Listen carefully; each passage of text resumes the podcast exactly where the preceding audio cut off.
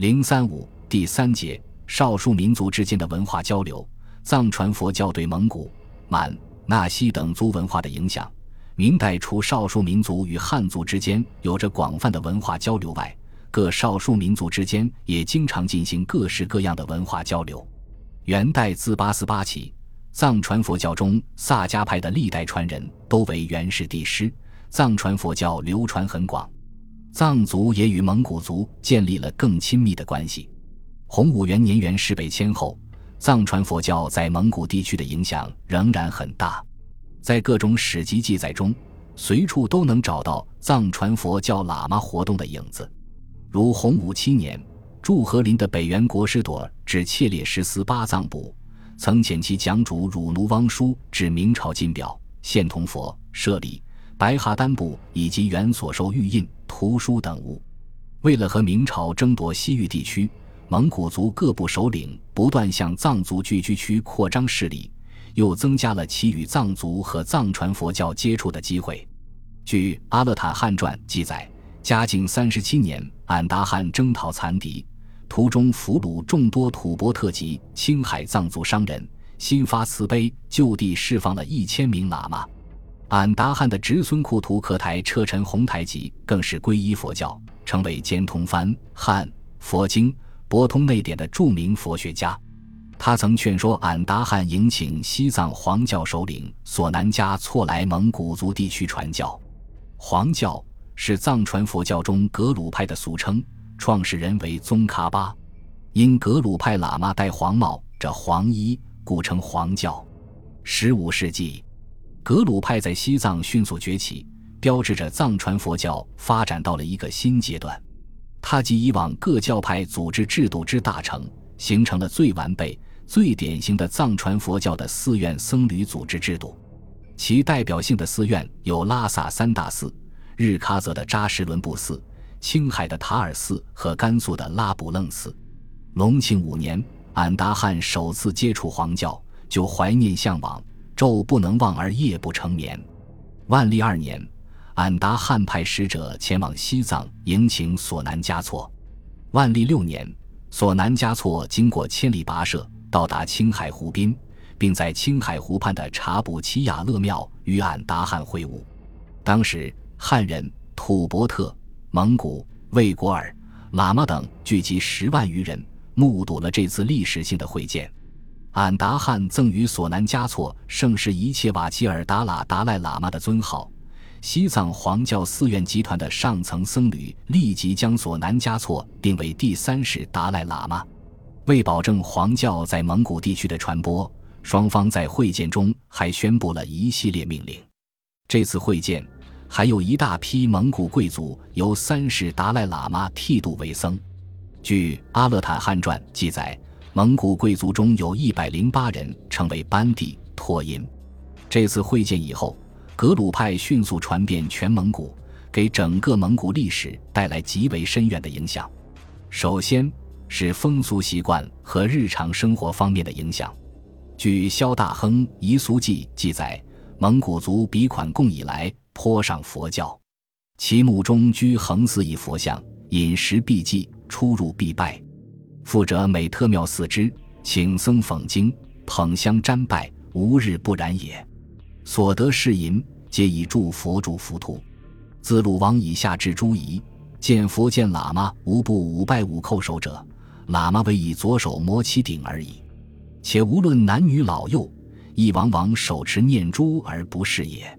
又有以金银为小盒，高可二三寸许，藏经其中，配之左腋下。即坐卧寝食不是也。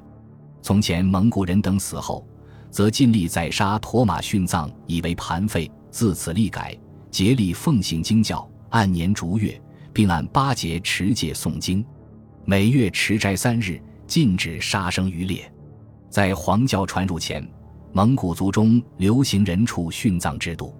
自黄教传入后，俺答汗首先废除人畜殉葬制度。而实施藏族的火葬法，黄教传入后，蒙古族中的禁忌也更多了。一举动，僧曰不及，则户县不敢越也。蒙古许多文学、历史著作也受黄教的影响，如著名的大黄史《蒙古源流等均以佛教思想贯穿全书，甚至篡改历史事实以适应佛教理论。蒙古的翻译工作也因黄教传入而有了新的发展。俺答汗从西藏请来几百名喇嘛，让他们翻译藏文和汉文的佛教经典。十七世纪初，藏传佛教经典《甘珠尔》全部被译成蒙文，称得上是蒙古翻译史上的空前壮举，是蒙、汉、藏各族学者共同努力的结果。在翻译过程中，许多藏文词汇为蒙文所吸收，丰富了蒙文的词汇。为了维护藏传佛教的崇高地位和上层喇嘛的利益，蒙古族各部首领还制定法律法规。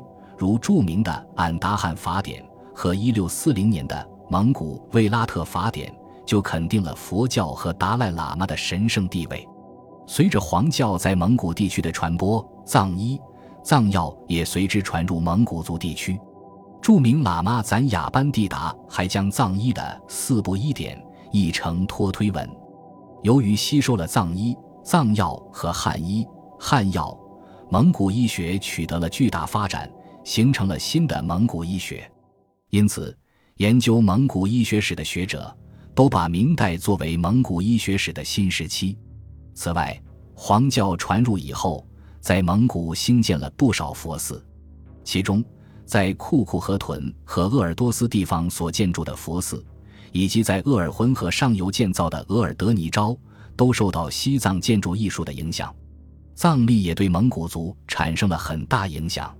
大皇史开头就使用佛历纪年，阿勒坦汉传也有几处使用于藏历纪年，有的地方则使用蒙古历、藏历混合纪年，如白蛇年十二年十九虎日基时，其中年代使用蒙古历，忌日则使用藏历。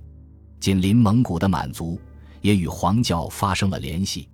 天命六年，努尔哈赤曾将在蒙古传教的藏族喇嘛沃路达尔罕囊素请到后金。赤剑寺赐之庄田。后来，皇太极欲征服蒙古各部，联络西藏，更加重视利用佛教。天聪三年，他特为已经去世几年的沃路达尔罕囊素喇嘛建塔立碑。天聪八年，察哈尔的莫尔根喇嘛带着元朝的护法金佛归降后金，皇太极即将他迎入圣经，为之建立十圣寺及四座塔进行供奉。天聪十年，皇太极改国号为大清，改年号为崇德。不久，在呼和浩特地区活动的班禅额尔德尼的弟子、蒙古族僧人内奇托因率门徒三十人到盛京会见皇太极，受到皇太极的重视。另有格鲁派的东科尔活佛在鄂尔多斯的转世满珠洗礼，也与皇太极建立了联系。这些联系成为格鲁派与清朝建立关系的开端。纳西族居住的丽江地区，自唐以来即与吐蕃接触频繁。明代木氏土司的统治势力不仅囊括中甸、维西、德钦，而且直达巴塘、理塘。以藏传佛教为代表的藏族文化因之进入丽江地区。从各种历史记载来看，明代丽江地区与藏族地区经济文化的交流是比较频繁的，如万历八年。三世达赖索南嘉措创建理塘寺，云南丽江木氏土司予以赞助。据《徐霞客游记》的记载，万历三十八年，西藏地区的佛教领袖二法王曾来到丽江，并由丽江转到鸡足山朝拜。据丽江地区的传说，二宝法师受到了丽江土司的欢迎，在归途中收了六个教徒带去西藏。后来，这六个教徒回到丽江。即修建喇嘛寺，传播藏传佛教。丽江地区的五个红教喇嘛寺的修建，都与西藏二宝法师、四宝法师有关。据余庆远《维西见闻录》的记载，当时维西五个红教喇嘛寺，约有红教喇嘛八百人，都遵守四宝法师的教规。徐霞客游记还说，当时那西族头目二三子，必以一子为喇嘛。土司木曾的一个通事是个狙击番货的商人，丽江北界番地也有贩商。丽江喇嘛教徒都以入藏朝参、学习藏典为生平大愿。由于纳西族信仰藏传佛教，因此明代丽江境内建有很多佛教寺院，如徐霞客所到的芝山解脱林，就是后来著名的福国寺。